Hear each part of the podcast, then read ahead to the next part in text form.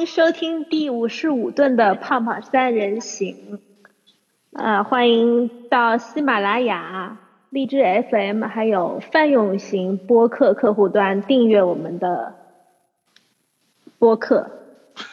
嗯，为什么？你不是说你已经背熟了吗？怎么回事？发现这段话不好听了吧？不是，因为我在想泛用型播客客户端这个词到底是哪儿出来的？是李如一开始说的吗？对，应该是李如一开始说的。非常拗口的一个词。然后。我还没有，我还没有讲完。那大家为什么就是可能会很奇怪，说今天为什么是一个女生来开场？为什么不是雨前呢？啊，其实我就是雨前本人。对对对，一直以来 这个都骗了大家，我不是以前，其实以前是你的，以前是个姑娘，对，嗯。嗯，骗了，好好好好，行了啊，行了行，呃，这个最近呢一段时间一直都没有更新，其实我们还想年前更新最后一期，结果一直拖到了年后这么久哈，这个主要怪老王啊。对，这个自从王总沉迷游戏之后呢，自从不对，自从老王这个买了 PS PS 四之后呢，这个就越来越懈怠了。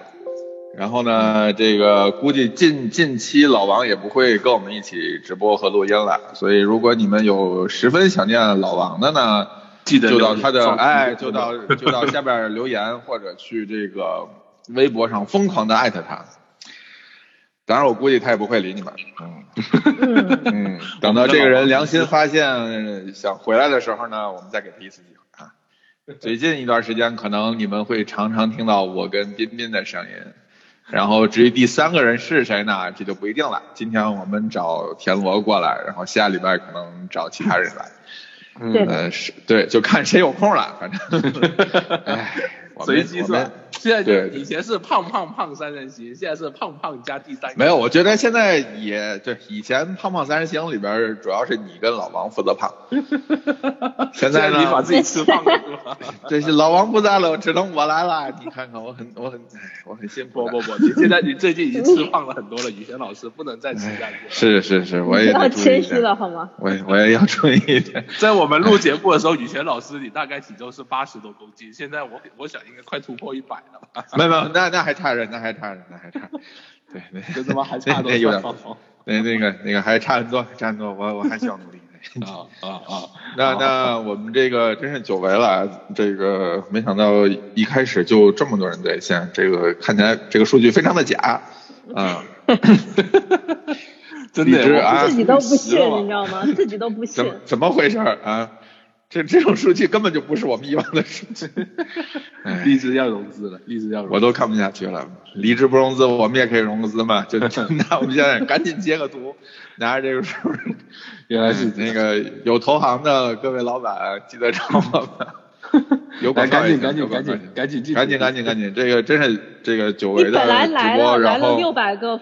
六百个听众，然后听你刚刚那一段，你走了三百，你知道吗？没有啊，现在已经九百多了，你看看多棒！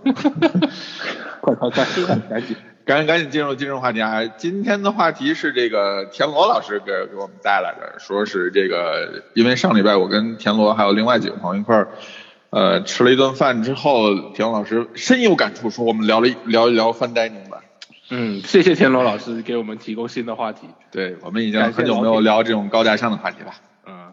哇，李泉老师，你把这个话题再重新重复一下，你你不要讲英文，讲英文大家可能还不知道这是什么东西。三张。哎，但但但是但是我觉得很奇怪的就是这个词儿它应该怎么用中文来表达？贵餐厅呀，贵餐厅，我跟你讲就是贵餐厅。OK，那那其实但是但是其实贵跟 fine dining 它并不是完全一一对应。对，因为呃，如果你要看字面的意思啊，你去查那个牛津字典，它字面的意思上。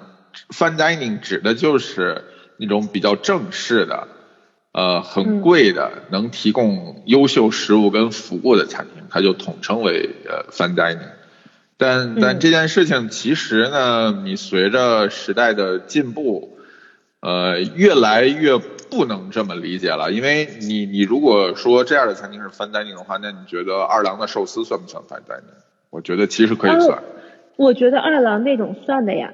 对啊，所以但那个就不是我们我们常见的那种，你要你要穿成什么样，然后还要怎么怎么样，就是不不是那种意思。对，有。但但二郎二郎这个可能还还不是那么的极端，就比如说，嗯，烧鸟店，我们也去过那种很好的烧鸟店，比如说米其林二二星的烧鸟店，那我觉得那其实也可以算是 fine dining。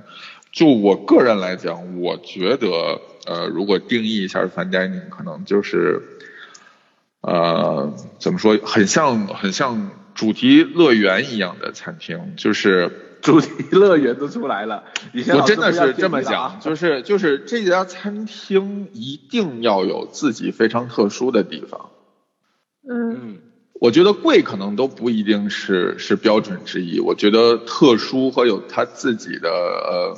特点是最重要的，就是你到一个呃好的餐厅，一个有特点的餐厅，你就像体验主题乐园一样，它会带给你非常愉悦的感受。然后这种感受是你在其他地方体体验不到的。嗯，我觉得贵它应该不是原因，它可能是结果。结果是的。嗯。呃，就是就是当这些餐厅具有这杯要这些要素之后，它肯定必然就会贵了。但是它可能并不是说一开始我们就要界定说价格在多少钱以上才是 fine dining 的餐厅，只是它具备了我们想要的环境、菜品、服务这些因素了之后，对它它不可能便宜。我在想，其实 fine dining 的定义已经开始越来越模糊了。你想，以前 fine dining 的定义倒是很清晰，基本上这是。呃，欧美餐厅最常见的，比方说爬房啊，或者那种 set menu，就是一套一套的上菜呀，包括法餐啊，或者说这种人均可能一百美金往上走的这些餐厅啊，它比较容易被冠名 fine dining。但现在你看，其实咱们今天在聊的时候，你会发现雨前老师会说，呃，做的十分精致的餐厅啊，甚至一家比较有特点的，可能是拉面店啊、烧鸟店啊这种，我们过去所典型叫做 B 级美食的餐厅，呃，某些时候它可能也会被我们放在 fine dining 里面来。这个东西我觉得应该也是 fine dining 的一个 怎么说呢？一个年代的一个变化导致的吧，你们想想看，其实我们在一三一四一五年那会刚刚开始在知乎的时候，大家可能连米其林是什么都不知道，到现在可能满大街的人都在开始讲说米其林餐厅有几个星啊，自己吃了多少颗星啊，等等等等，这些变化，我想可能都会是 fine dining 逐步的在我们心里面呃有所改变的一个点咯。我不知道。呃，我我有一我有一点点不同意你的观点，哎，就是呃拉面店和烧鸟店，我不认为，首先拉面店我我认为所有的拉面店都无法算作 fine dining。嗯。然后烧鸟店的话，因为以前他举例的是米其林的烧鸟店，这样的烧鸟店它可能是一个那种 omakase 的套餐。嗯，然后呃，主厨可能在料理上非常非常出色，而且环境它也是会控制的很好，就私密性或者是呃整个服务会很很好，不是街边的，或者是就是很很吵闹的那种烧鸟店，那种烧鸟店我仍然认为它不能算是 fine dining。嗯哼，这个其实我的观点会跟艾良的想法比较像。就是 呃，你就算拉面做的再好，比方说你可能一个晚上能够吃到八到十种不同的拉面，然后你的叉烧跟汤底还有面可能分开装的，然后每次一小口，即便是做到这样，然后一道一道的上有不同的温度、不同的调味，可能我还是不一定会把拉面放作是 fine dining，我可能对 fine dining 会有一些特别的诉求在里面。比方说，可能对摆盘呐，可能对环境啊，可能对价格啊，包括你呃用餐时候的态度啊，等等等等。所以其实雨贤老师刚刚提出来说，二郎的寿司到底算不算 fine dining 这个事情，其实我会我会想了一小会，我现在我也暂时没办法给出这个答案来。田龙老师，你觉得呢？嗯，我今天雨前给我那个提纲的时候，就是我们先界定 fine dining。我因为就像刚刚雨前说的，可能雨前和你都提到西餐的一些这个 fine dining。我当时其实就在想说，日料这种算不算？对，因为 fine dining 这个东西其实就从西餐出来的嘛，说白了。对，但我觉得是我现在吃到的很多日料里面，omakase 的那种餐厅，我觉得它应该是算的。怎么说呢？你觉得它具备什么元素导致你认为它像是个 fine dining？嗯，首先它的出 品会非常的精致，就是它很花心思在这个菜品上。嗯哼。然后它的这个服务和环境，以及它这个主厨对于整个节奏的把握，我觉得都很好。嗯。就是我我吃我吃下来是这种非常愉悦、很很很嗨的一种感觉。嗯，就像主题公园一样。对，就像 就就像你刚刚点题的那个。是不是想了今天一个白天就为了把这个计划讲？这主题公园的梗，你到底怎么想出来的？现在我也想说你怎么想出来的。就反正我我吃就是嗯，我吃这种店跟吃西餐的这种给我的感受是一样的呀，我并没有因为它是日料而有什么变化，你明白我意思吗？嗯，就并并没有因为是日料而变化。我我觉得你们俩刚才纠结在呃那个拉面店的时候，我就在想哈，就我们现在是没有一家 fine dining 的拉面，但有没有可能未来会出现一家 fine dining 的拉面？我觉得有这种可能，你不能说完全没有可能，因为你往前想，有谁会预计到现在会出现？高寿司会变成一个高级的料理呢，就是以前都是很街边的东西，包括天妇罗这种东西，以前谁会觉得这个东西？对呀，这是非常平民、非常非常就是摊儿的食物。嗯嗯，对吧？那你说保不齐哪天这个煎饼果子也翻 dining 了，也说不好。就我们我们沙县小吃也可以翻 dining 是吗？我觉得完全有这种可能性啊！沙小这种一道一道的这样的节奏就可以啊。你把炸馄饨 那那我那我们可能没有办法排除说哪一种哪一种菜系或者是哪一种形式就一定不是 fine dining。可能我们可能可能还是要提炼出元素，说 fine dining 会具备哪些要素？对，雨雪老师很难说，很难说。其实这件这件事情在在国外也没有一个特别清晰的界定，说怎么样就叫 fine dining，或者说你具备什么和什么和什么就一定是了 fine dining。你很难，因为你无论从哪个维度来评价，它都有跟它一样，但又不能算 fine dining 的餐厅出现。嗯，对吧？就是你很难很难说，就你很难有一个有一个 SOP 或者是 ISO 的标准时候怎么样就翻单。嗯，我觉得 fine dining 它它对应的另外一面应该是什么呢？呃，路边摊。就是或者说是休闲的，就是不那么正式的。对啊，也有一种啊，叫叫什么？Comfort food，Crucial dining 还是叫什么？就 comfort food 之类的吧，就反正，嗯，可能你在街边吃，你吃麦当劳或者吃一碗面，这种肯定就不算。嗯，对啊，那没有麦当劳最近也前段时间听说也在做饭，不是请了很多米其林的主厨以及谢霆锋老师吗？啊，哦，谢霆锋请了是吧？嗯，是谢霆锋老师。谢霆锋老师的这个地位很高啊，最近。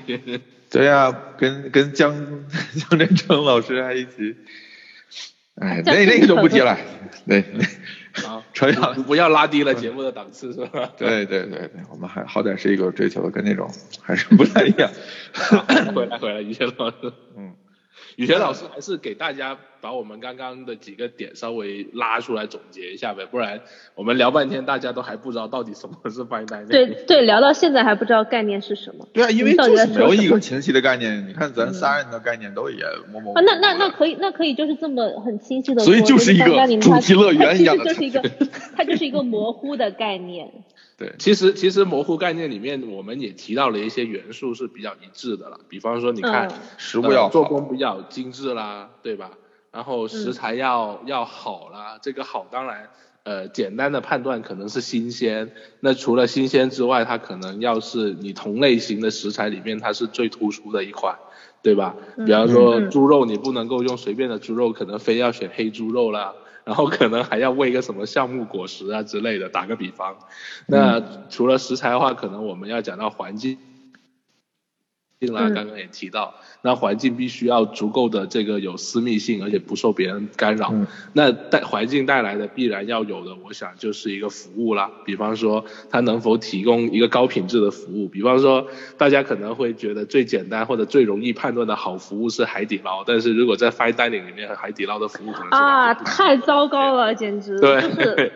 海底捞是一种非常过度的服务，没错没错没错，这这个就是我们很容易去给大家有一个参参照物嘛，对当然，哎，其实说到啊，哎哎，你先说完，你先说完。对，就就比方说我们讲海底捞服务糟糕，不是因为它服务的太好而糟糕，而是因为它过了。那当然，比方说去北北京餐厅，经常会看到一个菜单甩在你桌子上的那种，也不能算是什么好服务了。所以，点老老师，你继续我们刚刚话题呗，你你想讲什么？就是我跟雨前上周去吃饭的时候，因为正好老板在嘛，老板也提到了服务的问题，就是 他他首先表达北京的服务实在是太糟糕了，就是没有分寸感，对，嗯，会会跟你呃过分的亲密，嗯，他认他认为服务是有阶级的，嗯。嗯，我我其实比较认可这一点，就是就是，嗯，北京尤其是北方餐厅啊，很多餐厅他会跟你就是说哥姐这种，我觉得这种就是对，完全不能算是 fine dining 餐厅的服务，它可以是路边摊的服务。嗯，对，路边摊是给 fine dining 的话，它它需要有一定的尊重性，而且你这种太过于亲密的话，很容易。打破人家的用餐氛围，你想你吃东西吃到一半，突然有个人说哥东西还满意不？还要加点什么不？这这个应该还是挺让人崩溃。那其实我们刚刚聊到了食物，然后聊到了环境，聊到了服务，其实我还想会点多一个点，就是烹饪技巧这一块上面。就是我们去吃一些好的餐厅，或者我们讲 fine dining 的时候，我们会经常看到一些他们呃使用了可能这个时代相对来说比较领先的技法，比方说小野二郎他最早提出了这个寿司，什么二郎？的米饭要是人体，小野二郎嘛，怎么了？说错名字了吧？难道？没事没事，没事 你说。我从来没有意识，我从来没有意识到他姓什么，你知道吗？所以当他提到了小野的时候，以为是在办公室做 做麻辣烫的那个。突然觉得啊，他姓什么？真的好。我们我们我们的田螺老师已经有点神游了，对。吓我一跳，真的。对对啊对，比方说这个小野二郎，他会使用这个，就是米饭的温度是人体的温度，那像。呃，有一些餐厅，比方说 Norma 这种，他会考考虑说用蚂蚁来调味了，对吧？然后可能有有有有，曾经有一些餐厅会考虑对呃料理做减法，包括以前之前吃到的一家。还不错的 fine dining，貌似是采用了负压的方式去给食物去增加味道等等等等，这些其实都是我们会讲到说 fine dining 所会具备的另一个元素，就是除了食材好或者材料好之外，它的烹饪技法也必须要有足够的难度在里面。所以我觉得其实把刚刚的这些元素加到了一起之后，它组合成一个 fine dining，我认为还是相对来说比较足够的。不过不知道两位老师还有没有什么想补补充的？嗯，其实我我我都略微有点不同意你俩的观点。就首先，我觉得服务这件事情上不一定要强调阶级感。嗯，就是我觉得分寸感是一个呃。是一个很微妙的东西，就是嗯，应该说分寸感会比阶级感要合适。对，因为阶级感说说说真的啊，我不觉得说因为他是服务人员，所以他就应该比你低，然后就应该怎么样？我就那那天老板也提到了，就是说我应该怎样这件事情很很奇怪，就没有什么是应该怎样，但是你 掌握好分寸感。其实是一件很难得的事情。我们之前在那个 T R B 的时候，嗯。啊，其实感受过那种非常好的分寸感，嗯，就是他不会给你一个特别，嗯，就是热络的那种那种交流，就不会哥姐那样的喊，但他又没有很很城市化的那种服务服务服务的样子。嗯，就是那种那种距离感掌握的很好，就像是你呃，怎么说？比朋友稍微远那么一点儿的感觉，就是他会照顾到你所有的。所有的事情，比如说你你的水不够了，他会给你添水，都不需要你说。然后他你跟他对一下眼神，他就知道你要干什么。就我觉得这种分寸感就已经可以了，不不需要说他一定要在你的旁边，然后说哎呀双手奉上一个毛巾。对我觉得那那种那种那种不需要，就是偶尔你还可以跟他聊聊天，说今天后厨有什么食材不错，你可以推荐一下。然后他会说哦，我觉得哪个哪个还不错。然后呢，你跟他说说哦，那你能能送我一个点心吗？他说我送你俩，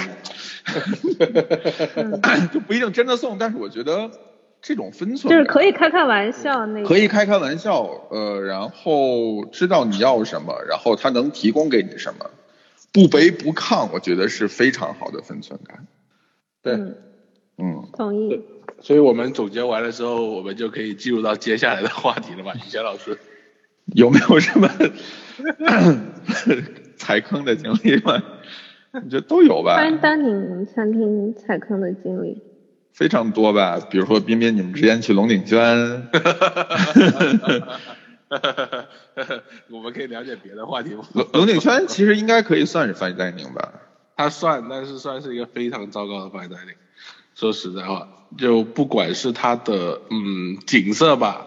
景色的话呢，会让我觉得没有上海外滩的好看了。它就在这个维多利亚港，虽然这个港比较短，对吧？但是它也是个港，在维多利亚港旁边。然后呢，嗯，周围的人倒是都衣着相对来说比较正装一点，就 dress code 都比较 formal 一点。但是呢，你会感觉到整个餐厅它有一种很典型的酒店餐厅的感觉，就是东西都是很机械化、很流程化。然后呢，呃，没有灵魂。对，就是你会觉得每一道每一样东西可能都没有错，但是呢，做出来就没有任何的灵魂可言。而且最最要命的是什么呢？就是每样东西都没有错之后呢，东西还很难吃。就是一般来说，我们很少会评价餐厅用好吃跟不好吃来评价，但。龙井轩做到的这个标准，就是如果你用传统中餐的标准去看待它每一道菜的话，你都会认为基本上都是错的。或者说以中餐的呃的的的我们讲，不管是正宗也好，或者说最基础的标准来看，比方说菜可能都是温度较偏低的呀。然后炒的豆芽都是软塌塌的呀，然后包括说这个汤里面没有一点烟火气呀，然后从头到尾可能点了六七道菜，没有一道菜有锅气啊，等等等等等等，这些都是怎么说呢？很典型很典型的这个。不好吃，但是又很很很很很像贵餐厅的。这个这个时候，它就只是贵餐厅，它不能说是 fine dining。但人家也米其林三星啊，我的天！对呀。哎哎，那米其林就一定等于 fine dining 餐厅吗？那里不一定，不一定。那米其林不还有烧鹅了吗？对。虽然理论上三星一般都是 fine dining 餐厅。目前来看，三星没有不是 fine dining 对。对对对。嗯。也许，也许啊，对，我觉得也许就是因为它变成了三星，所以我们就觉得它是反代牛了。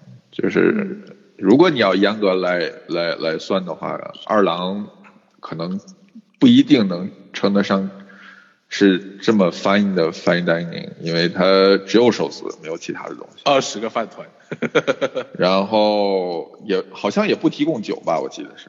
啊，好像是的，只有茶，二十。然后，但是翻翻单宁并没有拘束，就是食物的种类啊，所以它寿司就寿司。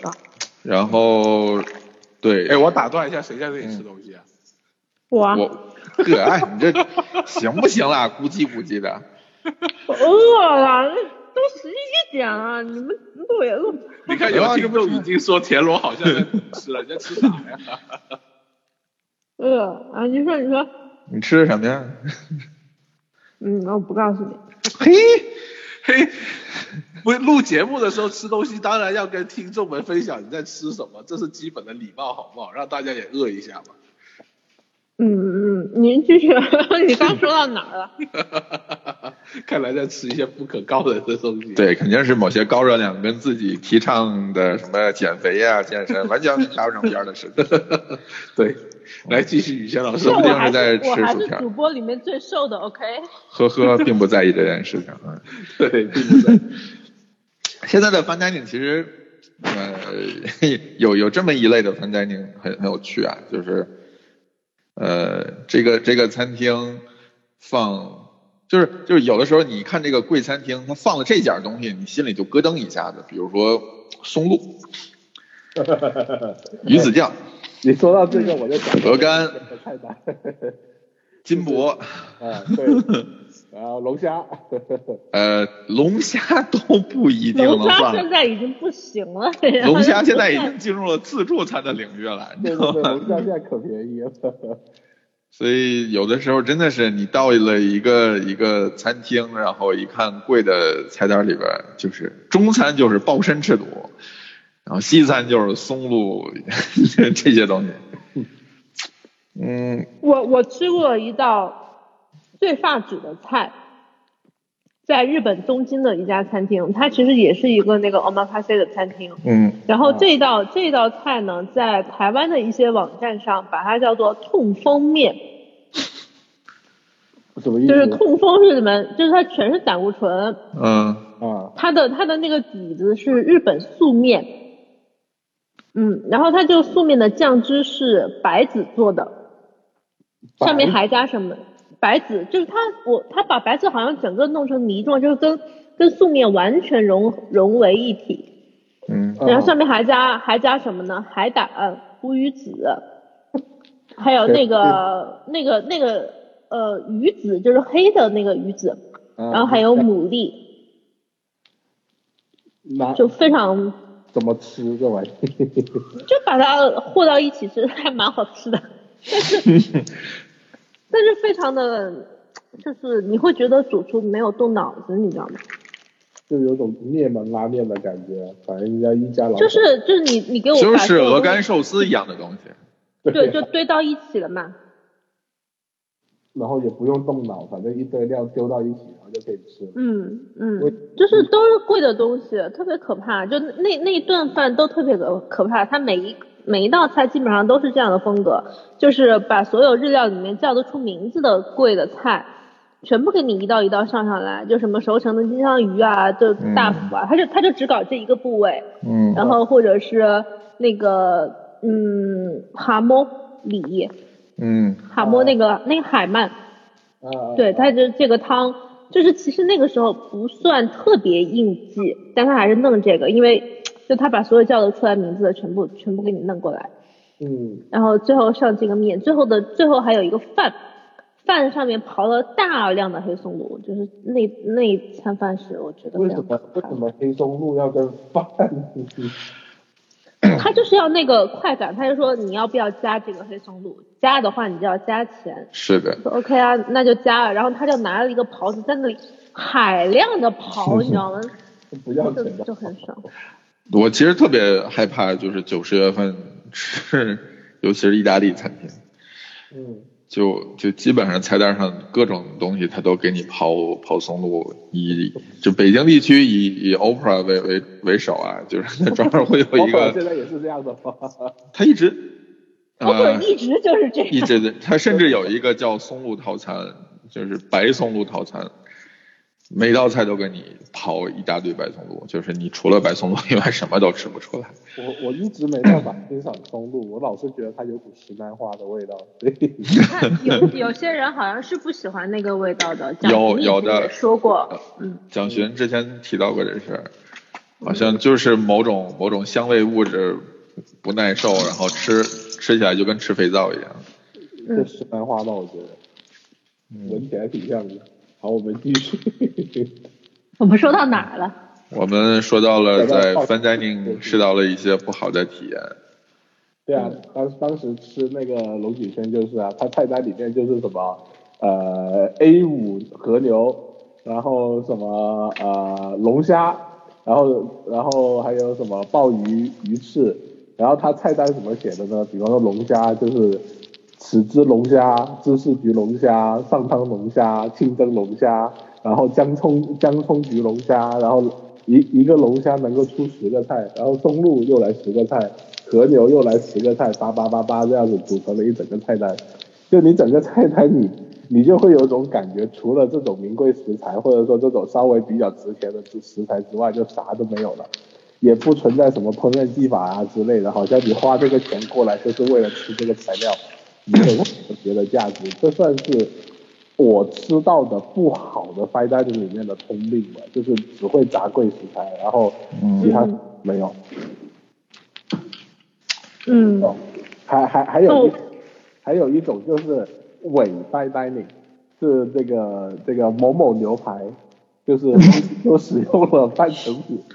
然后每个东西长得都差不多，调味也非常一致，而且还会有这个全熟的卤牛肉放上来，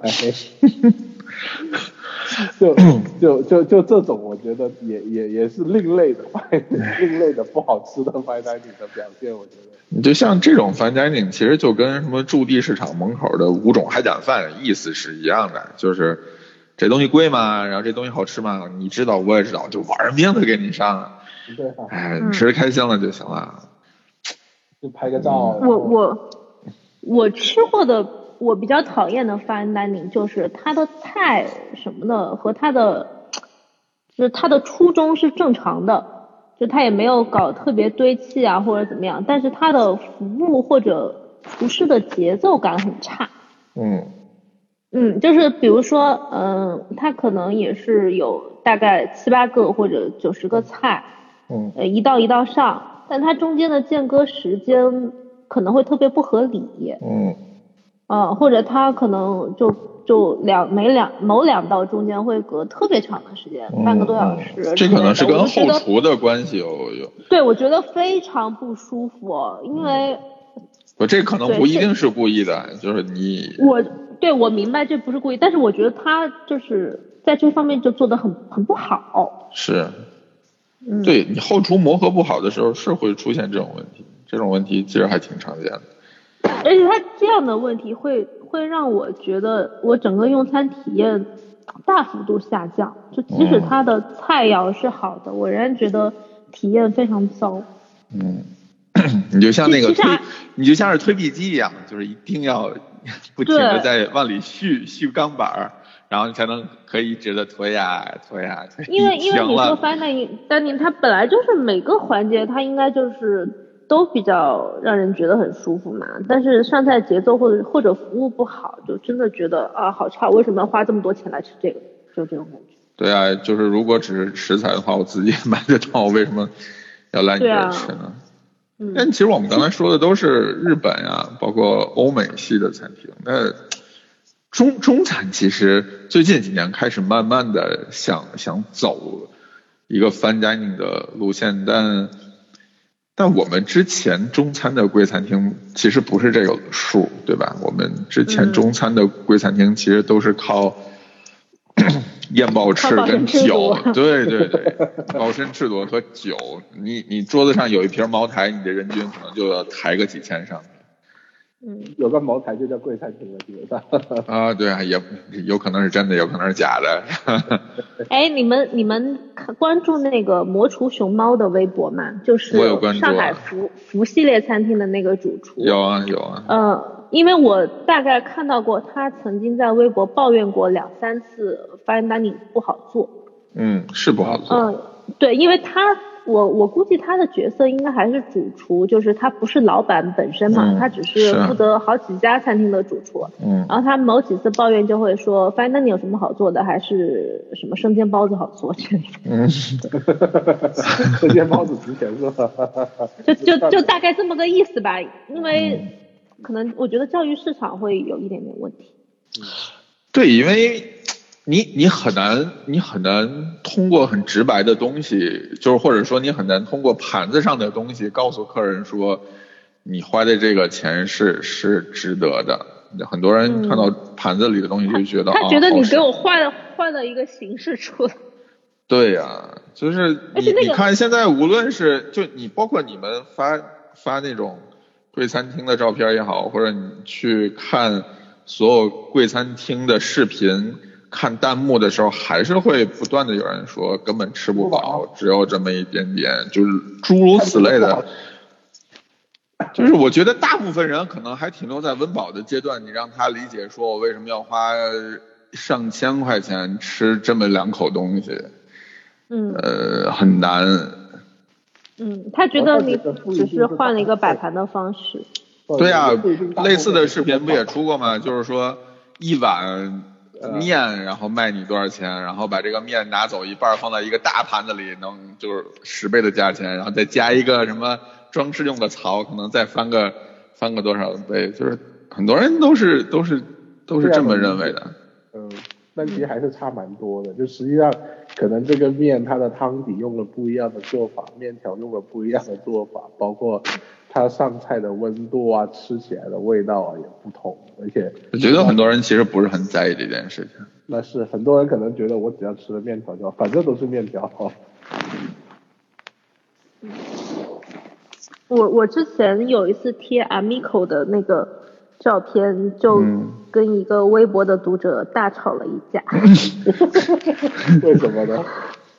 大概就是他就说吃不饱，嗯就还是还是这句话吃不饱。其实我都贴了九张了，我说我说你不可能吃不饱，你只要去吃试一试就知道。因为因为因为我每次在 Amico 都吃撑，你知道吗没有，就是说只只有这样说他才可以不用去那家餐厅嘛，不然的话好贵、啊。？OK，然后然后然后他就话锋一转，我没那么贵啊，你怎么说话呢？我们是平价的餐厅，我们可不是一个贵餐厅。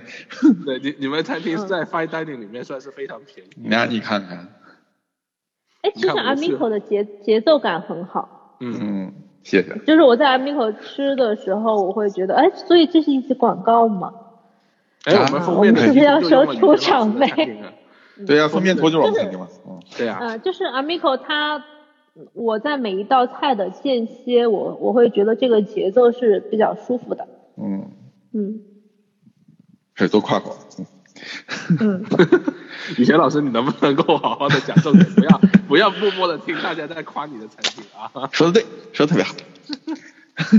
快，赶紧，就呃，你怎么办呢？就是就是没有办法，翻单这个就是不好这做。个，我我觉得对 fine dining 接受度比较广的，可能是有国外生活经历的人，就是这一批他好像会接受的比较多一点，因为这这也是回到我们刚刚的问题，就是中餐现在做 fine dining 的还是很少，所以 可能认知这个东西就是还是从西餐之类的开始吧。对啊，因为 fine dining 这词本来也是从西方传过来的。我们、对啊我们什么时候有过这种这种词呢？因为其实你你你即便是在中餐体系里面，也很少有那种我们叫卖得上价或者卖得很贵的中餐。你想想看，呃，不提粤菜了，粤菜毕竟毕竟贵了那么多年。你看像川菜、湘菜，然后什么什么香菜？湘不不不不不，湖南的湘菜他娘的，你在你香这是干嘛呢？没有那个这个直播间有人说刷一锅香菜，气死我了！我要踢出去。呸！哎，现在是两个主播都不吃香菜。我跟你讲，我们现在主播两个人都不吃香菜啊。对，二打一，二打一。然后，然后我看看还有什么，呃，徽菜，然后你看本帮菜啊、杭帮菜啊这些，很少有哪个菜系它能够去卖得上很贵的价格，或者说他们本身就是以这种烹烹饪技法为为一个怎么说呢卖点吧，就是比方说你做你做广东的这些点心，它就是应该烹饪技法好，就是你你你烹饪技法做的再好，那也是应该的，你也不能够以此去卖得上更贵的价格。不像不像不像西餐，你看西餐人家用用个分子料理的技法，或者搞一个什么这个 sous vide 对吧？然后或者弄一些什么这种呃这种这种球化反应啊等等这些东西，就就就就比较容易卖上价格了。我觉得这个也是人们对于吃呃，我能不能理解啊你这句话，就是说中餐的烹饪技法看起来不那么值钱？有一点，我觉得不是看起来不那么值钱，是很多人觉得它不应该值钱。对，他就就是因为他已经享受习惯了，就是对。长时间已经已经在享用这样的东西，是他熟悉的东西。是的，对啊嗯，你看，你看，其实什么什么虾饺这种东西，你想虾饺那个皮多难做啊，然后你要做的多复杂，然后然后你你你你你这道菜的做法本身来说就就已经含有了一些现代料理的元素在里面，但大家会觉得非常的理所当然，包括包括那些我们我们比方说什么那种菊花豆腐啊，嗯开水白菜呀、这些东西，其实哪个没有用到我们我们分子料理里面，或者说我们现在料理里面提到的一些元素的，其实都有。那大家就会觉得，就不就是一个白菜嘛，不就是一个豆腐嘛，它能卖多少钱呢？也就这样的土壤导致说，你中餐的 fine dining 反而更难做。你看像粤菜里面的 fine dining，人家卖也是卖什么鱼翅啊、龙虾呀这种卖上架。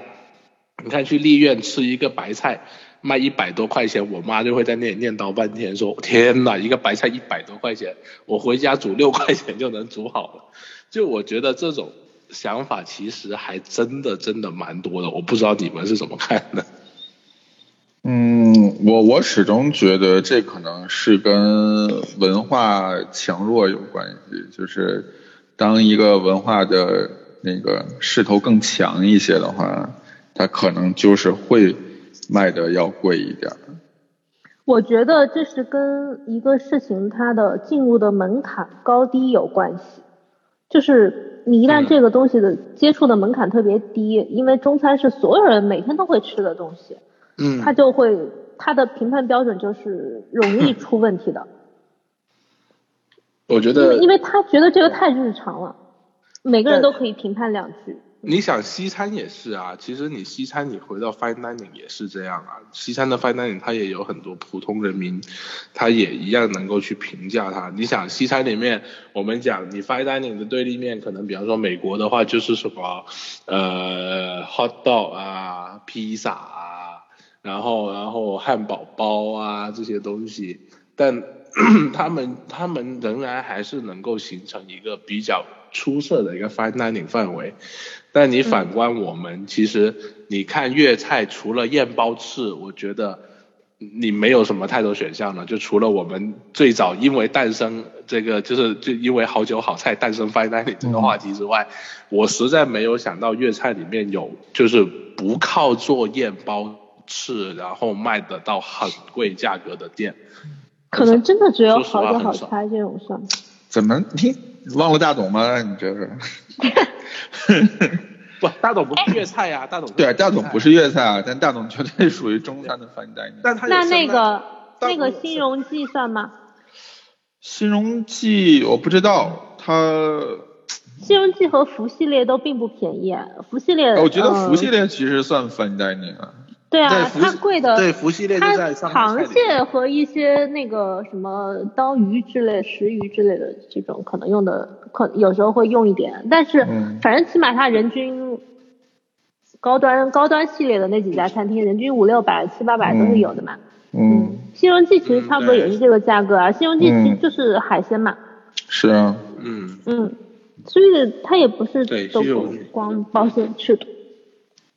嗯，包括你看像不但嗯但廊廊桥那种，你也可以拿它 当 fine dining，虽然是吧，味味道是另外一回事。它它的形式确实是 fine dining，对呀、嗯，它而且而且，其实可能中餐的出问 fine dining 你在其他国家是有的呀，美国是有的呀，日本也有的呀，嗯，对，只是我们这儿少一些吧。嗯，日本其实有几家还做的很贵，对呀、做而且做口碑也川菜的也很高，嗯。嗯。哦，我我其实觉得新荣记和福系列是是我非常喜欢的两个系列的餐厅，就是他们在 fine dining 的这一点上我是很认可的，就是它的出品啊、服务啊，我觉得嗯。都很符合标准。嗯，我觉得 fine dining 可能真的有一点一定要提，就是这个稳定性一定要好。嗯啊，就是如果一家餐厅我吃过几次，然后某一次发挥的不行，我可能就就把它就拉黑了。我我我是不会 给我我是不会给第二次。对啊，所所以你就再也没去过龙井乡了？主要是觉得这种很贵我真的，我觉得我这辈子 很贵的怎么了？我是说很贵的餐厅，如果你一顿吃的很不开心，你就真的不太会再给他机会。是的，是的，你都贵成这个样子了，你还做不好，那我不管你是因为什么原因，我就不会再去了。对啊，你说那种十块、二十块或者一百块以内那，无所谓，经常吃啊，因为本来就就那样嘛。是啊，就是啊，那那其实那那到这个时候，我觉得我们对于 fine dining 的定义是有一个一个非常清晰的一个界定，就是你到底是为了求温饱还是求愉悦？因为所以就还是你说的十块二十块，嗯，那行，对，就是你可以界定这个一百块的，我觉得无所谓，对。嗯，对啊，哎，其实其实说到这个求温饱还是求愉悦，我倒想起来，就是 fine dining 有时候为什么会做的比较小份？我觉得 somehow 它是一个不要浪费你胃容量的行为，就是就是我我这句话最近还蛮常挂在嘴边，就是说有些东西不太好吃就干脆不吃了，因为太浪费胃容量了。我还不如就是花点钱去吃一些这种更好吃的东西，不要浪费我的胃，因为你的。胃就这么大，然后你能吃的总量就这么多，那你自然会选择吃一些更好吃的东西，而不是说我为了吃饱饭而去吃一顿饭。这是我现在的一个对吃的态度。就比方说，你说如果说呃我没时间或者很赶或者我要充饥的话，我可能就选择麦当劳或者一些这种呃卫生度较高的食物，随便吃吃就完了。但认认真真吃的时候，我可能会对这个食物，就是我希望它分量不要太大，但我能够多吃几种，就这样子，我的愉悦感会更强烈一点。然后这个 fine dining 正好就能够满足我这样的一个诉求。对，两位老师就他他是为了呃，就是他他的目的也是这样，能为了提升你的感受，然后希望你多体验一些，于是他才把每一样做得非常小。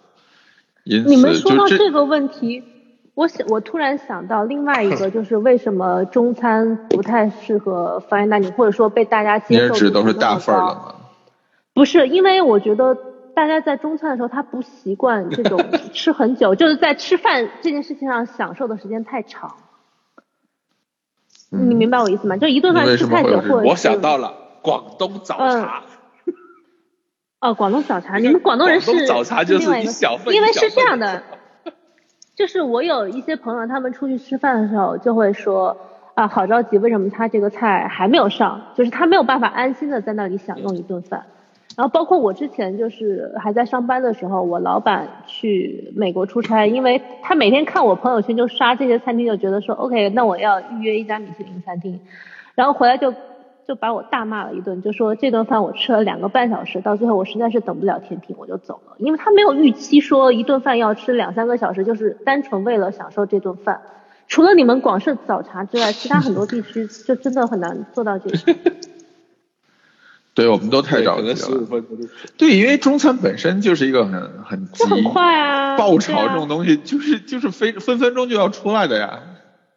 嗯，对啊，所以我觉得它这个氛围也是也是造成了无法 fine dining 的一个原因。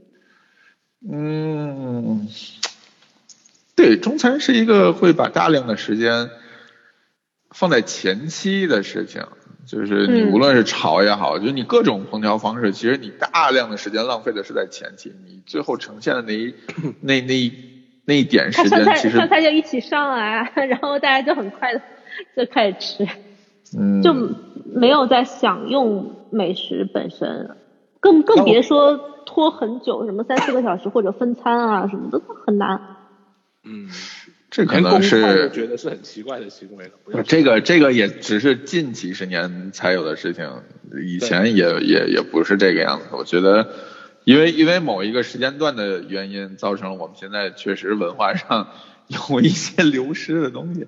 但但这这个问题不谈，我们我们我们对聊远了对对，就是中中餐的 fine dining 形式，其实慢慢已经开始被被摸索出来了，就是你还是没有办法，只能只能往那个全球的体系上靠。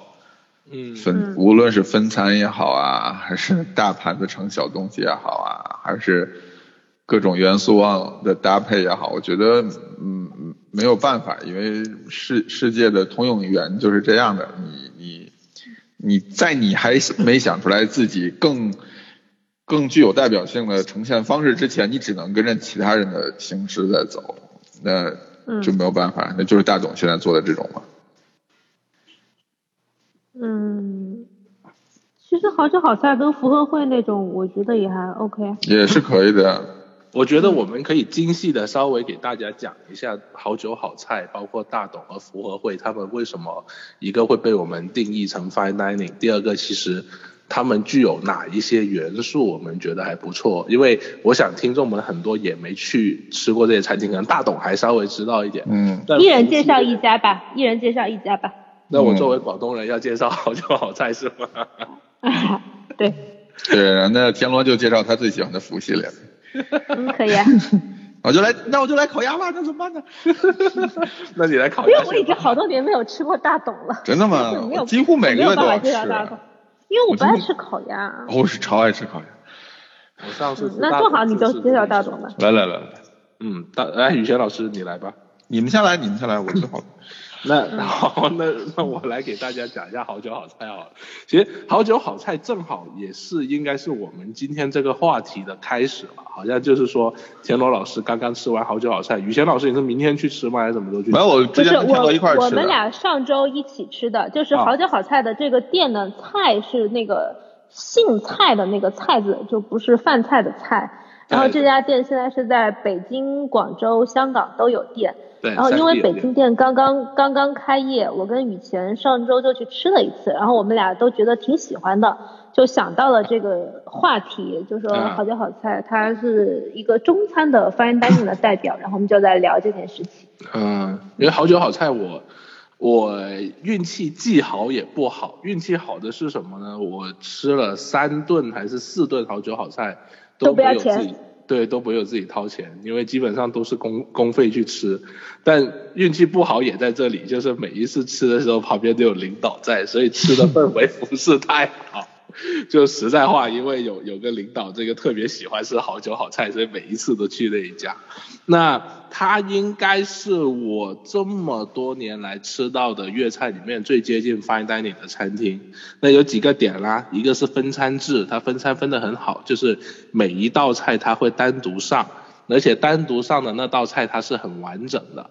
什么叫很完整呢？比方说，我举个例子，像我们如果去丽苑呐、呃，我西荣记没吃过，但你像龙井轩这种餐厅的话呢，它还是保留中餐原有的特征，比方说菜会炒一盆，或者呃菜会炒呃煮一碟，或者汤会一锅这样子。而好酒好菜呢，它会完美的把一道菜就展现在你面前的那个盘子里面，就你面前的盘子就是一个完整的故事，而不至于说出现一片这个呃不规整的鱼肉啊，或者几根青菜啊这种很尴尬的情况。所以这个呢是其中一个因素。第二个的话呢，它确实采用了很多比较新或者比较有趣的烹饪方法。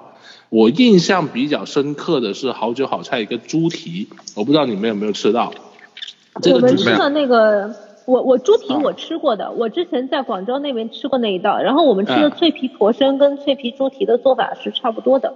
啊，婆参跟猪呃对，婆参跟猪皮的做法是几乎一致的，但我更爱猪蹄，因为猪蹄它有两个亮点，一个我们常规吃的猪蹄是软糯的嘛，那它的这个猪蹄呢有比较做的处理好，是它的外表皮是很脆的，然后这个脆呢，它是这种有点近似于北京烤鸭的脆，它不像一般的烧猪，因为烧猪皮脆呢经常容易有点硬，它的这个猪皮呢韧韧，对，酥韧酥韧的。然后呢，其次呢，就这个猪皮它里面的骨头很让我惊喜。就大多数时候呢，我们是不可能会吃猪蹄里面的骨头的。说实在话，你就直直接直接过了就过了。但是它的这个呢，里面的骨头特别酥软，基本上呢，你咀嚼起来，你不会认为它是骨头。这是可以吃掉的。对，你会认为它是一个单独的食材，而且吃进去了之后呢，还是口感跟味道都挺喜人的。所以呢，这道菜呢，让我觉得还是呃挺有爱的。那另外还有一道菜是什么呢？是那个最后的一个牛油果官宴，就是、啊，那个我们也吃了。对，就是呃，那个也是很标准的菜了，但是它让我觉得惊喜的点在于，就是大多数时候我们对于燕窝的一个理解，它都是，比方说燕窝糖水呀、或者呃燕窝的一些什么蛋糕啊之类的，或蛋挞呀、这种，但它搭配牛油果，然后做成一个小小的一个冻品甜点，这个它还是做的蛮蛮讨喜的，就是有一点点中西结合，但你仍然会认为它是一道中餐，然后而且它的中餐元素很浓郁，所以嗯，这家餐厅怎么说呢？它不管是上菜的顺序、菜的处理，包括它的很多小技巧的运用，都会让我觉得嗯，这是一家很好的 fine dining。当然啦，其实我本心来说，我觉得好酒好菜。嗯，没有到达我当时吃所认为的那个价格，因为我记得我那时候吃好像，当然我没买单，不是不花钱哈？对啊，对，但但但但也也有也有给钱嘛，我记得我明白你的意思，其实、嗯。其实他们家还是有一点点商务，就是你看他酒单就知道，就都是那种非常贵的那种酒，没错，就它的它的价格是有一点点 overpriced 的。对，就是就是你如果告诉我这是一家人均八百到一千的餐厅，我会觉得嗯完美还可以，对，嗯但它的价格现在基本上你们吃是多少钱啊？一千五一。千五，加上茶位费可能都不止，加上加上茶位费一千七左右。啊、对，因为我记得我那顿是人均两千左右嘛，所以所以嗯两千或者两千多，所以我就会觉得呃吃那样的菜去到两千多，我会认为有点 overprice 了。因为你想我在嗯呃丽苑里面吃到了可能比方说鲍鱼、和牛还有龙虾之类的东西，人均也没到两千块。那你在好酒嗯好菜里面，我认为你的食材跟技法并没有达到说我需要支付这样的一个价位的地步了。嗯，但是我我要提一下，因为我也去过广州那家好酒好菜嘛，嗯，我觉得它的环境、它的布置上是花了非常多功夫的。呃，对，就是这个它它有，对，就是我大概描述一下，它有很多有大概六间还是几间不同的包间，每一间包间是有一个不同的主题，对比如说有一间是玉，那些玉真的你一看就是很贵的，就是玉色非常好的东西。我觉得嗯它在这个上面是环境上是花了很大功夫的，所以所以这方面的价格我认为有有一部分因素。嗯，有可能，因为当然我不知道它是不同主题，我以为都是一样主题，因为我们每次都去同一个包间，然后我那，个包间，它有些还是可能茶壶，还有一些是什么字画，我我我我不太那个包间记得但是都很贵。，对，但是我嗯没有、没有认真去看那个那个场景。说实在话，就是呃，我能够感受到他的字画还有笔都是好东西，但是我会我会觉得商号跟主题偏的稍微有一点点远哦，在我看来，嗯，因为但但我觉得他也是在努力塑造这种 fine dining 的环境了，对吧？对对对，这个确实是的。于谦老师怎么看？不同意啊，我没有没有怎么样，我觉得这大概于谦老师就是没有，你也是吃过这个餐厅的人，好吧？我们就是我们北京那个很土的，北京那个没什么布置，连连茶杯都是淘宝五块钱一个的那种。真的吗？那么糟那个茶杯。那个茶杯当场我们就跟老板说，我说这个茶杯不太好，他说这个确实比较廉价，明天就要换掉。对啊，就是那种五块钱玻璃隔隔空气。哎，别这么说，好像好像跟青城店里的茶杯是一样的。真的吗？对啊，那个茶杯我自己也买啊，五块钱一个。就是就是的，嗯，嗯，好吧，那你好酒好菜说完了没有？我说完了，到你们了。嗯嗯，那那那我先说还是，嗯，你来你来。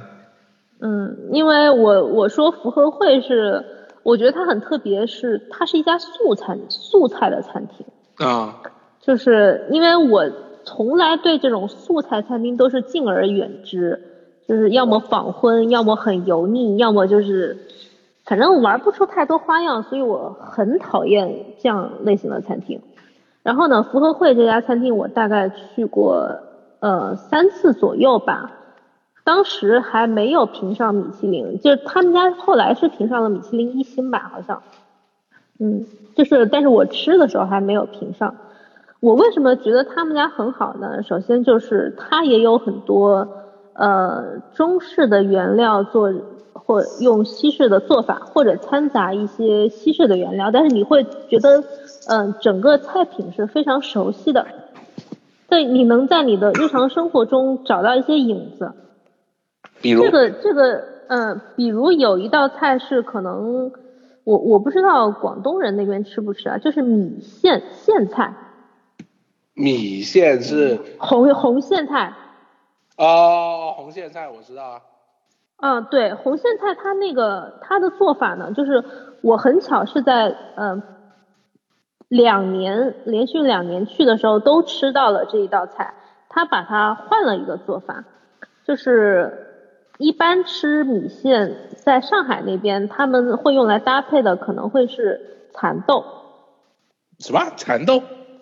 对，蚕豆。苋菜不是那个煮了之后水会变红的那个红苋菜吗？哎，对的，对的，对的，它会配蚕豆。那它很好玩，就是，嗯、我在第一年去吃的时候呢，它的蚕豆瓣儿是浮在这个面上，浮在这个盘子的面上，然后你挖开，下面是煮的很软很软的红苋菜，然后红苋菜它就只取了非常嫩的那个头部，因为其实苋菜的比较粗壮的茎部还是会有一点点老，就是它只取那个最比较嫩的前面。嗯，然后上面还有一蚕豆旁边就是那种很浓郁的酱汁，就是质地跟青酱会比较类似。它那个绿色酱汁是用白苋菜打出来的。啊，白苋菜，我们家经常拿白白苋菜就是菜来做酱苦瓜，可好吃。啊，对，白白苋菜就是绿的嘛，就是你会觉得说，呃，这个菜的搭配你非常熟悉，但是它的烹饪技巧是很西式的，而且你觉得很好吃，它的取材也会比较精致。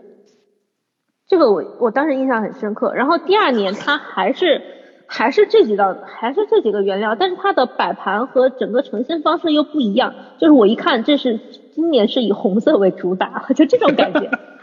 啊，就很好玩，你知道吗？然后我就觉得嗯还不错。然后还有还有类似的这种菜，比如说韭菜跟春卷，你你肯定吃过包着韭菜的春卷，呃，它也是这样呈现的，但是它的春卷皮就是像就是一个一一个皮摊在那儿，并没有把韭菜卷起来，但是它是把韭菜跟那个别的我忘记什么什么蔬菜炒在一起，然后把这个春卷皮盖在上面，然后最上面好像还有一点韭菜打出来的酱汁，啊，就是啊，你理解它的呃，你理解它的层次就非常西式，但是它的搭配就是嗯很很强劲啊，我觉得很好吃，而且它的做工是非常到位的，就火候啊、调味啊，就是还蛮好吃的，又很清爽。哦说的有点饿，就大概是这种风格。我刚刚讲好酒好菜的时候也是差点口水我也觉得好饿。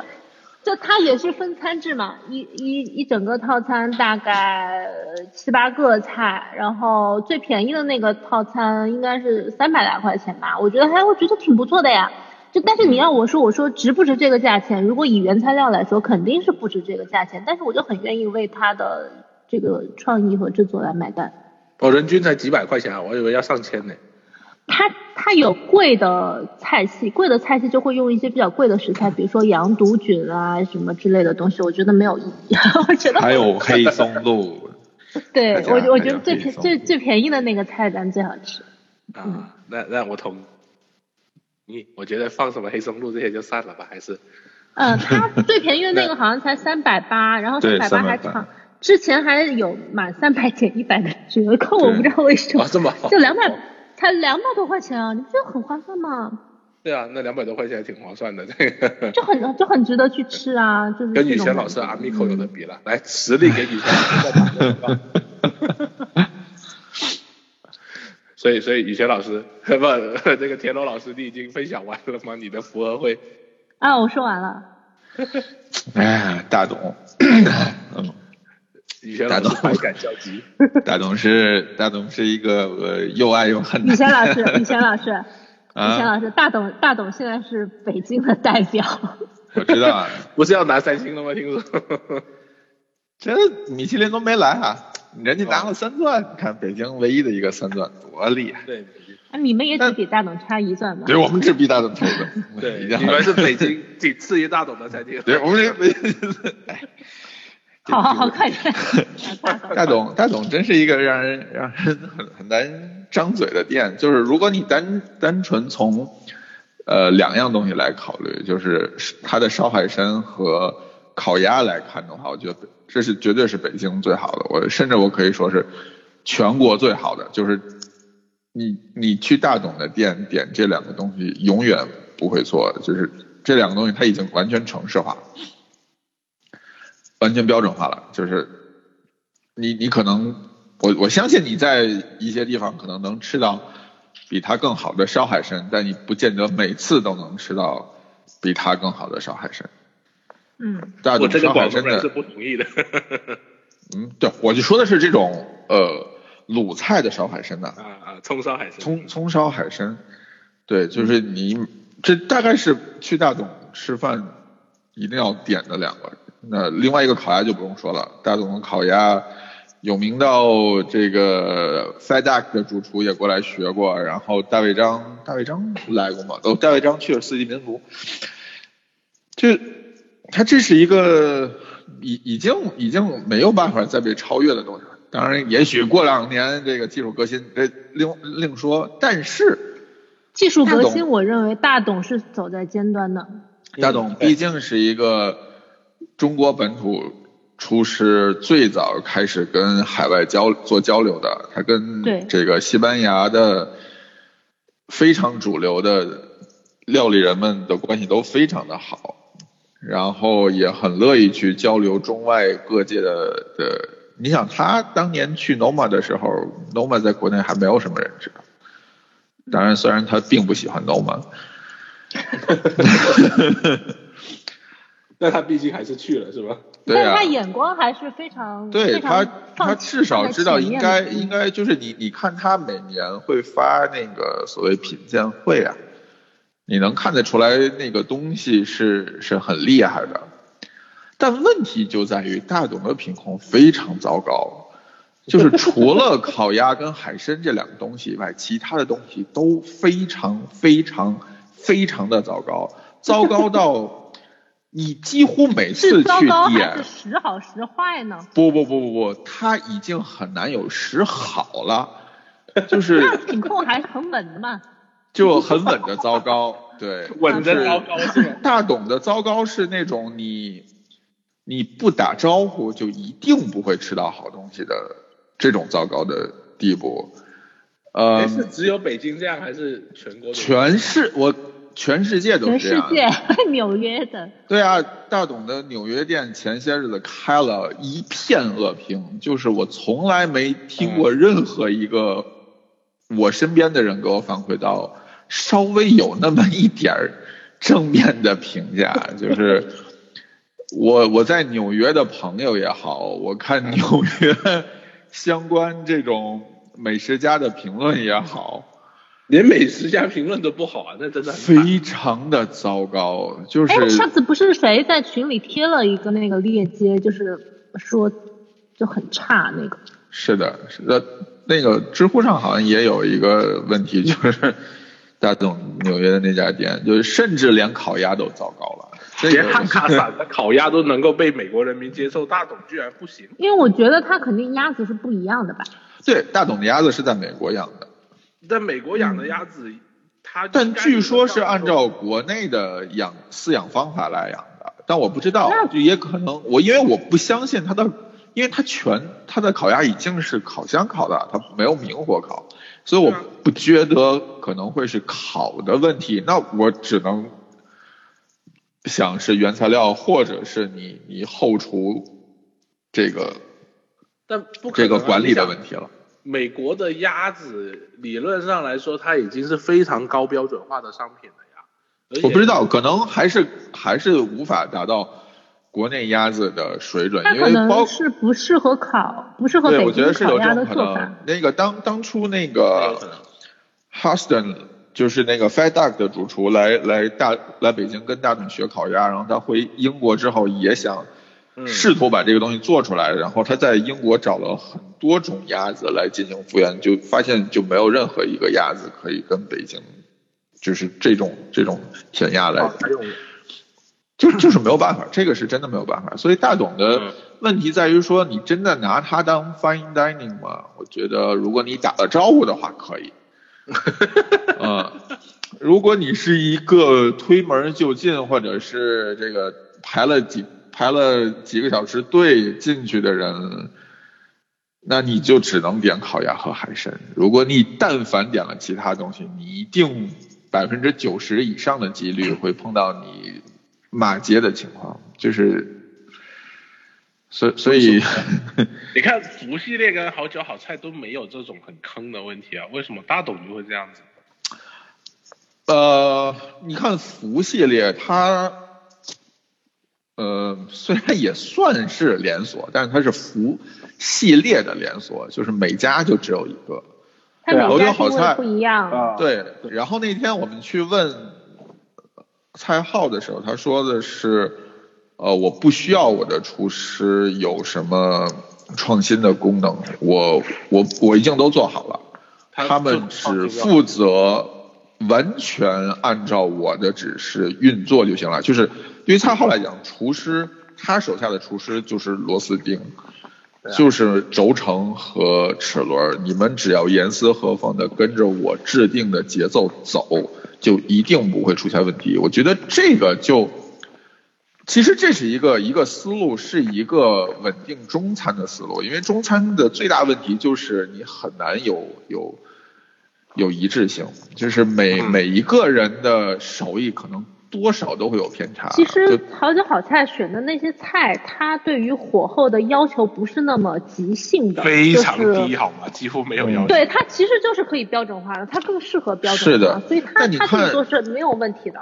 但你看大董的标准化就做得非常糟糕，除了海参跟烤鸭以外，几乎其他东西的标准化都非常的糟糕。我觉得大董的菜应该不需要太难标准化，什么鸭汤啊、樱桃鸭肝啊这种，理论上来说应该很好处理才对啊。是的，这这个问题不就不知道是？我觉得这可能就是管理的问题，这这可能只有可能是管理的问题，因为。呃，大董之前在北京开了一个叫大董鸭的店，呃，是卖汉堡的，烤鸭的汉堡。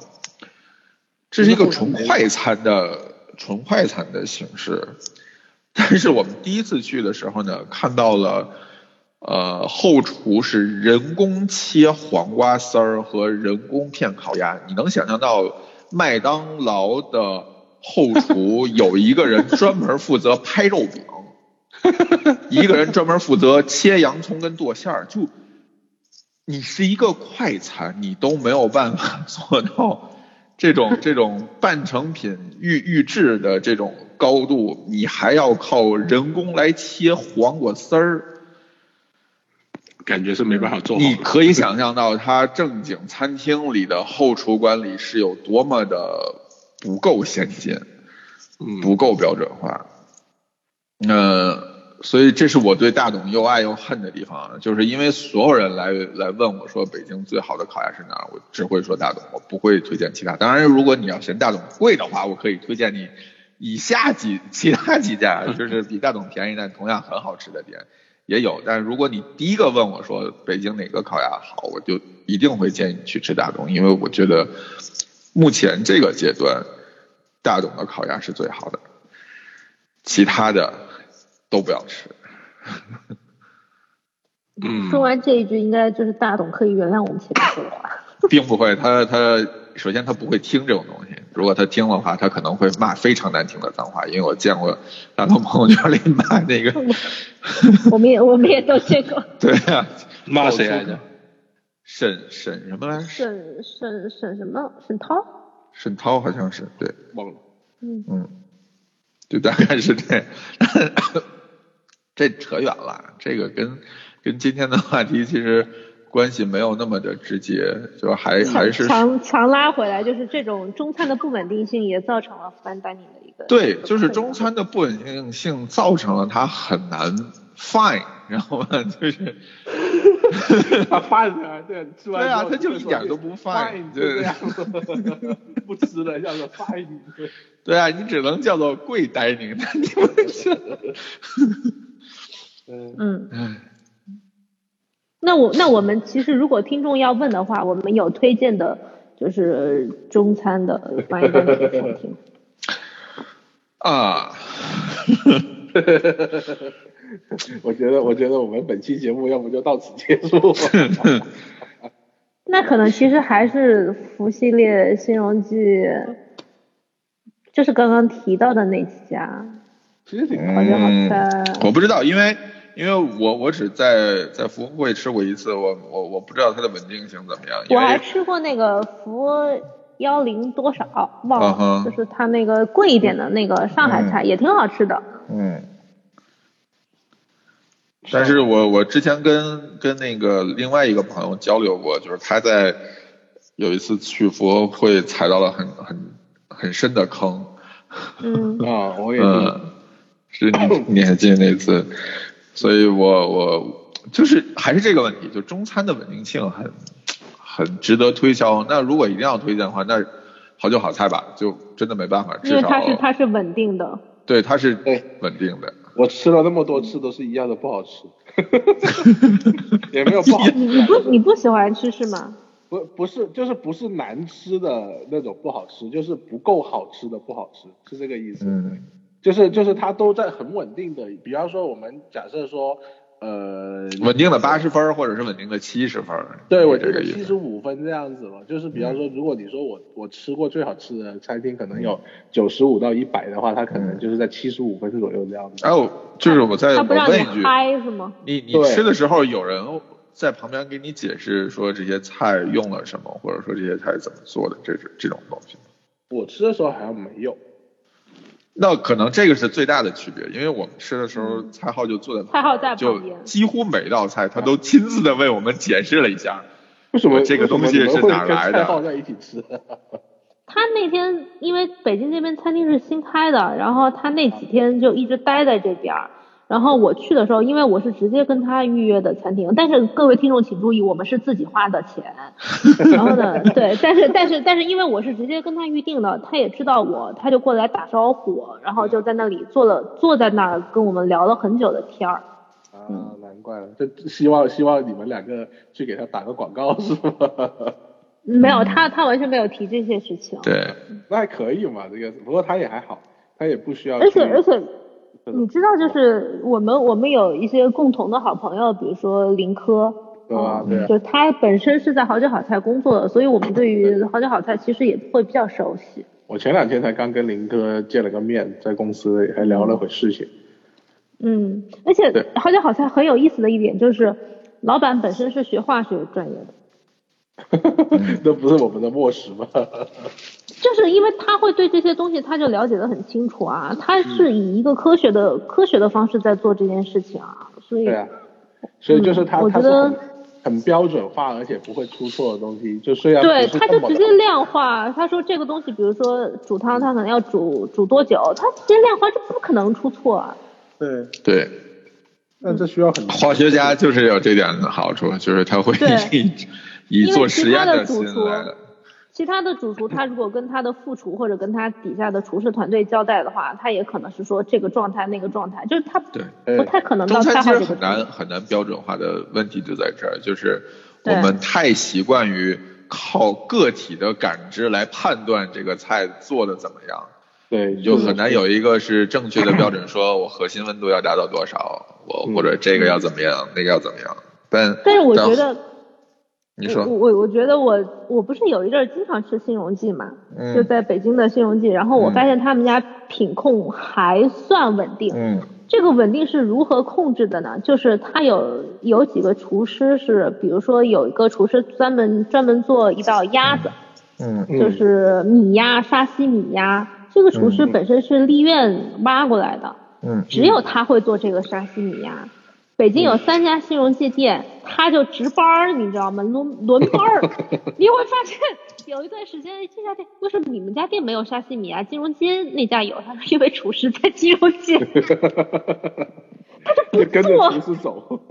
对，我觉得这也是一个办法，就是也是一个办法。对啊，这是你没办法他不。教别人，他不教别人，那那那可以啊，我每次吃到沙西米亚都很好吃。没有，所所以所以，但但这个就是一个点呢，就是怎么做到交给别人的同时，这个菜不会被泄露出去或者被抄袭。其实这个在西餐里面你会发现它被解构的很好。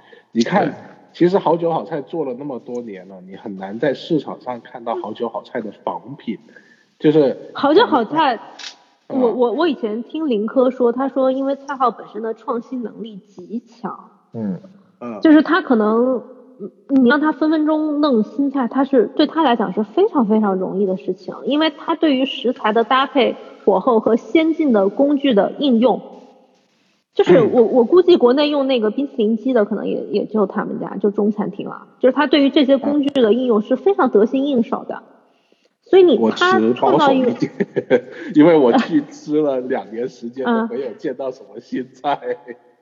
不是，那你他其实是可以改的。你你你下次可以跟你老板说，让他换，他是可以换菜单的。我知道，但是但是就是他们不会主动去换，他们因为嗯，对他不主动，但是但是实际上他的创新能力很强。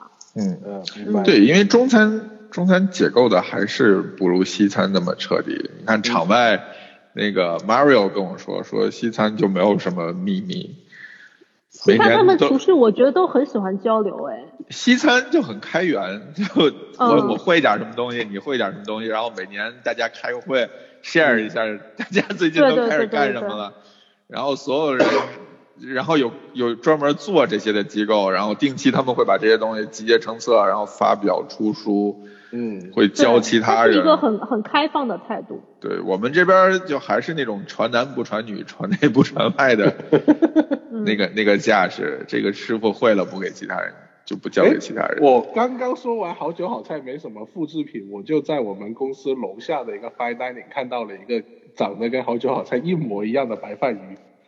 就是你们哦有吃到一道那个小小的一片鱼，然后是冷吃的吗？啊，那你们可能没吃到那道菜。我看到在我公司楼下一家，因为我刚刚在看整个深圳有多少中餐人均在五百以上的，然后我发现但他那个他那个脆皮婆参，其实张张新民的潮菜研究会也在做的。他们关系是因为他跟对他们关系很近嘛，所以做我觉得也无可厚非。嗯这个就是互相之间交流之后的嘛，你也不好说是谁做出来的。应该是我我猜可能是好久好久先做。嗯，有可能。张新民他毕竟是美食评论为主嘛。对他那个是后开的嘛。对啊，对啊，人家说人家是研究会，人家不是餐厅，对啊，嗯，对对，你说的对。对，只只招待会员。就熟人呗，说白了。哎，你你看看你这你呀，你去吃，你去吃，你会发现每一桌都是张新民的熟人，呃，每一桌都是张新民打招呼来的。对啊，是我们我们上次吃也是多亏了莫石老师的莫石脸嘛，对，但实际上打不打招呼就是味道可能不好吃是吧？不是就是就是打招呼跟张新民本人在是还是两码事儿，嗯，因为因为所有人都是打招呼来的。啊，对。懂了，懂了，懂了。对啊，你看蔡浩的说法也是说他他在中餐厅吃东西一定要打招呼，嗯，这个其实是很很很很很很不一样的这个这个看法，就是我们向来都是不喜欢打招呼，啊。想吃大家都能吃到东西，然后蔡浩的点在于我一定要打招呼。如果打了招呼都不好吃，这家店就根本没有任何价值。就打了招呼我觉得我好吃还能我那天听到这句话之后，我觉得是我们平时太矜持了。就就老老一辈的美食家们都是不要脸的是吧？不，他们就是为了要好吃啊，谁他妈关心你平因为常人吃什么呀？因为我们自己会知道，说我们可能出去吃，一般就默默的去吃，不好意思给别人添麻烦，或者也不好意思跟读者说我们吃到的可能跟你们吃到的不一样。但是他们其实就是非常非有种常直白，我就对我就是要好吃啊，我又没有传播或者要对读者交代的包袱。对啊，那我就是我都花钱了，要吃我为什么不要好吃的好吃的？啊，对啊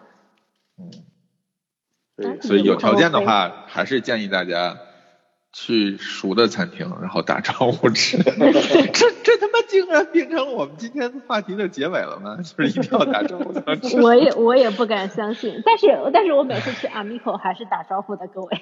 你不需要打招呼，你进来一看脸就认识我去刷脸 Nico 也不用打招呼啊，也还挺好吃的。对，虽然虽虽然好像现在也认识我的脸，但以前是不认识我的脸的。我们不需要打招呼，我们餐厅是一个 consistency 非常好的餐厅。对，标准你化你们你们餐厅是一个拒绝就是讨厌媒体的 对讨厌媒体，讨厌打招呼，哎，不讨厌做宣我们我。们我们不讨厌媒体，我们只是没有钱而已。哎，那好吧，今天哇，这也一个多小时了，竟然累计了一万七千人，这个可能是厉害了。荔枝荔枝刷的太厉害了。荔枝荔枝最近有问题，我跟你讲。应该是我们历史的巅峰。对哎是的但但我看了一下外面的其他主播，我发现好像也也还是跟以前一样挺少的，所以说不定啊，真的？吗？你竟然还有时间去看其他的主播？对我是不是又去看小姐姐了？没有，我看看我们的有多假。然后，然后没想到我看看别的主播，我发现哎，好像我们的也不是那么的假。看看来今天要感谢我们的我们的爱莲爱莲爱莲老师，来给我们带来了大量的人气。嗯，希望哎，我早日上位啊！哎，喝喝，可以可以，是 可以再胖一点吗？对，不行，代替王端端同学。那你还不够胖。对，离得还远。好的。对，嗯，你什么时候到了这个一百一百六？哎，还一百六，就可以了。你之前才一百六，我我还比你矮个十几二十公分呢，好吗？要不然你怎么胖的？嗯行吧，今天就先到这儿。嗯，各位拜拜好的那本期节目到此结束，大家晚安。拜拜。四口子给